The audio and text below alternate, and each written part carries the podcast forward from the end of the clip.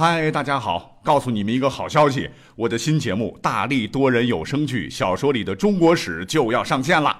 想要了解新节目或者跟我互动聊天，赶快来加入 VIP 粉丝群，入群二维码就在本期节目的声音简介中。你也可以添加我的小号，拼音大历史加幺零幺 D A L I S H 幺零幺，然后拉你入群，我在那里等你哦。管他正史野史，这里只有大历史，大力讲的历史正在播出。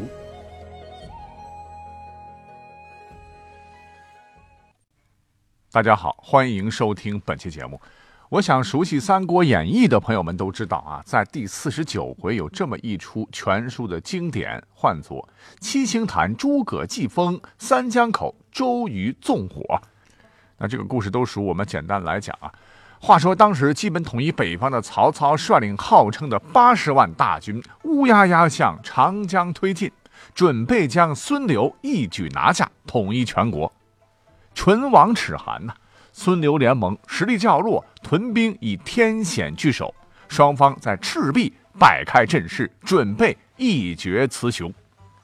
孙权的大都督是周瑜啊，一直思忖啊，如何以少胜多，以弱胜强，最终确定准备以火攻攻曹。但关键问题是，当时是冬天呢，大冬天哪里来的东南风呢？哎，这这这没有东南风，把火怎么能够烧到敌营呢？周瑜因此而病倒在床。于是呢，诸葛亮就给周瑜开了个药方，上面写着“万事俱备，只欠东风”，也就是说，他能借来东风。好啊，既然你有这本事，你就试试吧。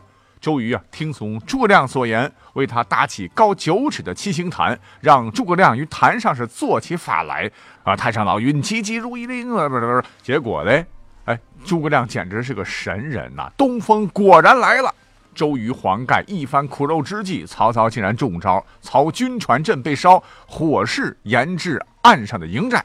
孙刘联军趁势出击，曹军死伤过半，遂率部北逃。于是乎，孙刘终于是挺起了腰杆，站稳了地盘，为日后魏蜀吴三国鼎立奠定了基础。哎，虽然说小说是加工的了哈，因为正史上压根儿就没有书中的主角诸葛亮啥事儿啊。换言之，诸葛亮压根儿就没有参加过什么赤壁之战，也就没有什么呼风唤雨之能了。而真正在历史上指挥若定和曹操死磕于赤壁的，正是吴军的大都督，小说里写的小肚鸡肠的那个周瑜。而且绝对可以肯定的是，历史上确实发生过赤壁之战。孙刘联军呢，确实当时靠着北风火起，是火烧连营，大败曹操于长江一岸。那军事统帅周瑜当时确实是借了东风，哎，严格说不是借啊，而是利用了东风，因为当时东风根本不用借，它本身呢就是长江上的一种自然现象。而长期在当地操练水军的周瑜和黄盖，对什么时候起东风非常清楚。他们聪明地抓住了这一战机，打败了曹军，才使得火攻得以实现。真是冬天里的一把火啊，烧得曹军是哭爹喊娘。讲到这儿呢，告诉大家伙啊，马上就要引出我们今天的主题了。我们今天并不是来吧嗒《三国演义》的哈，我们今天重点讲讲风。啊，你可能会说了，风。你这是历史节目，你跟大家伙聊风，你赶紧喝西北风吧，我们不听了。哎，各位啊，别别别别走啊啊！今天我保证，本期内容一定会特别有讲头。首先呢，我们先来讲一个概念哈，古人呢一直奉行是五行始终说，就认为金木水火土啊才是这个世界的基本元素，它们之间相互转化，构成了万事万物。哎，这听起来好像跟风没有啥关系。但实际上，古代人对于风相当相当重视。就随便举个例子哈，我们都知道这个宰相制度，在咱们国家历史上啊承担着重要的责任。但是你是否知道，在中国的历史上，第一次出现的宰相竟然跟风有关吗？这不是我瞎掰哈，根据《史记·武帝本纪》记载说，皇帝举封后立木长鲜，大红以治民。啊，这里面的封后、穆立、长仙、大红是四个人名啊。那在皇帝时期，正是他们四人辅佐皇帝治理天下，其中的封后便是我国历史上的第一位宰相。封后啊，大风起兮云飞扬的那个封啊，皇后的后，这是个人名。那么他为啥能当第一宰相呢？而名传千古呢？相传呢，跟皇帝做的一个梦有关。说有一天晚上呢，皇帝啊正呼呼睡得正香呢，哈。梦中突然是哗啦啦刮起了一场罕见的大风啊，把大地上的尘垢刮的是荡然无存，只剩下一片清白的世界。皇帝一下就惊醒了啊，心里暗叹说：“封为号令执政者也，垢去土，后在边，天下岂有姓封名后者哉？”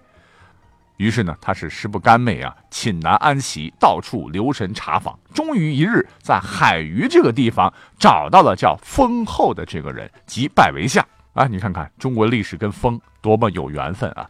由于封后啊是皇帝的第一任宰相，故后人称他为开辟首相。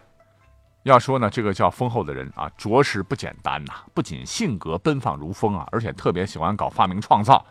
他发明的指南车以及锁链阵法天下无双啊，曾帮助皇帝一统中原，啊，打败了蚩尤啊，做出了不可磨灭的贡献。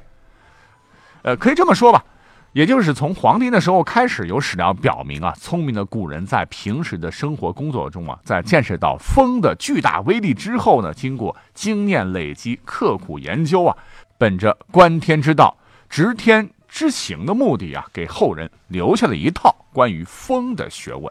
哎，这便是现在已经很少有人啊了解的战风。其实这是一个非常笼统的一个综合性的概念了哈。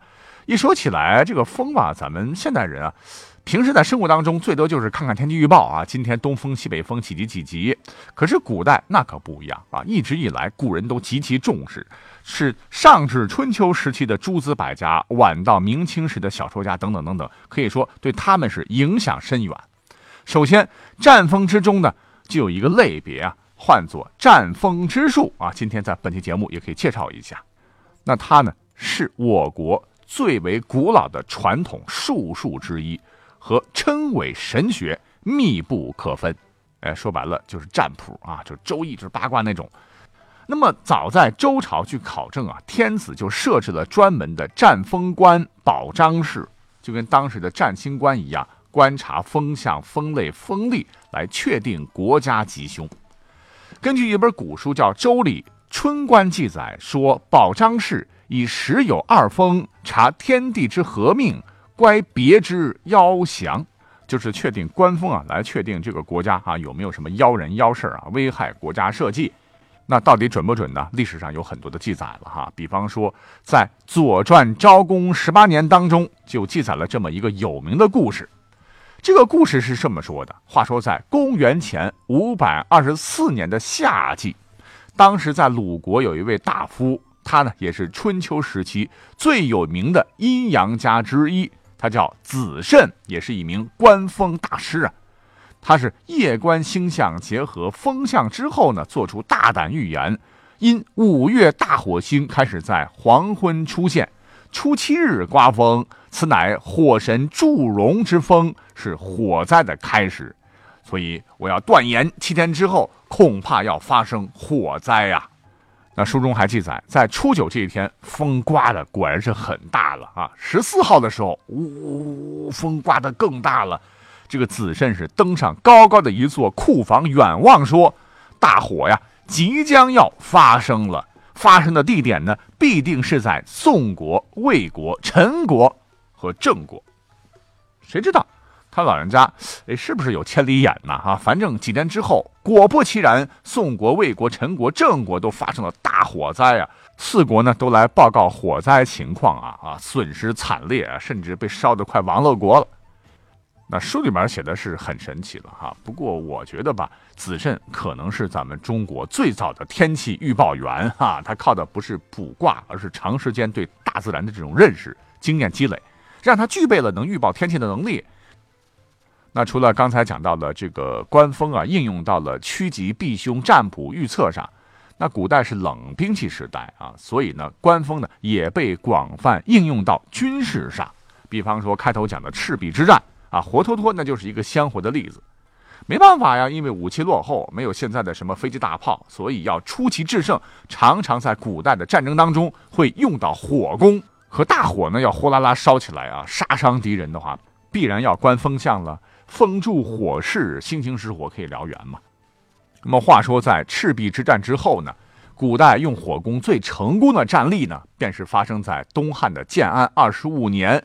刘备这一年呢，为了报自个儿的兄弟关羽被杀之仇，亲率数万大军攻击东吴啊，是深入吴国境内五百多里，沿着巫峡、建平一带至夷陵一线，数百里地段上设立了几十个营寨，发誓要灭亡东吴啊！这就是历史上著名的夷陵之战了。这时候，东吴的这个都督呢，叫陆逊呢。哎，陆逊呢，经过前期的勘察，看到蜀国。大军所在地是茅房、树林等环境。此时啊，对于吴军来说，当时呢，这刮的呢，就恰恰是顺风。陆逊一寻思，不用火攻，我就是傻叉呀。于是命令吴军士卒啊，各持茅草一把，趁夜突袭蜀军营寨，顺风放火。顿时间是火势猛烈呀，蜀军大乱，吴军气势如虹，全线反击，蜀军全线崩溃。刘备是拼了老命啊，逃到了白帝城，又气又急又恼，于次年而而病逝了。这表面上看吧，是陆逊用火攻赢得了这场战争，而实际上，陆逊正是凭借着先期对风向风力的仔细观察，以战风之术啊，助攻火攻。火遇风如同烈火烹油，如火如荼，敌军血肉之躯，吴军焉有不胜之理呢？再比方说，军事上有一部圣典啊，叫做《孙子兵法》，其中呢，他就对于一支百战百胜的钢铁之师啊，做过如下描写：说这样的军队应该是，其疾如风，其徐如林，侵略如火，不动如山，简称风林火山啊。孙子呢，把风放在了首位，也说明了风在兵家眼中占有极高的地位。好我们聊了聊军事上啊这个风的应用啊，可是作为我们现代人理解的绿色污染的风风能，哎，各位有没有想过，聪明的古人怎么可能就白白的浪费掉呢？据考证啊，咱们国家真的是非常骄傲啊，是世界上最早利用风能的国家之一的。各位知道吗？在公元前很多世纪啊，我国人民呢就已经很娴熟的利用风力来提水、灌溉、磨面、出米。那么据考证，早在三千年前，咱们国家啊就有了风帆助航的船了啊，用风帆推进船舶前进。那说起来呢，唐代有一首名诗啊，其中有一句便是“乘风破浪会有时，直挂云帆”。济沧海，可见那时风帆船已广泛应用于江河的航运。那到了宋代啊，据考证，更是我国应用风车的一个全盛时代。当时流行的什么垂直轴风车，我们即使到现在去南方一些农村吧，还能看到这种风车啊，真的是从古代一直沿用到现在了。除此之外呢，咱们国家还有一个瑰宝啊，那就是中医。在中医学当中呢。这个风啊，应用的也是比较广的。比方说，《黄帝内经》啊，便有九宫八风篇的记载，说大风、谋风、罡风、折风、大刚、凶风、婴儿，还有弱风、八风，以八卦五行的理论来应对身体的疾患。总之嘛，在古代靠风吃饭的人很多了哈，牵扯到呃各行各业。所以你看看，如果扒拉历史的话哈，真的这个题材是无穷无尽了。一单一个“风”字，咱们就讲了将近十五分钟。总之吧，咱的特色就是，不管是青菜还是萝卜，哈，历史题材的，咱们都一般一锅炖了啊。希望你能够喜欢这个味道啊！感谢你的收听，我们下期再会。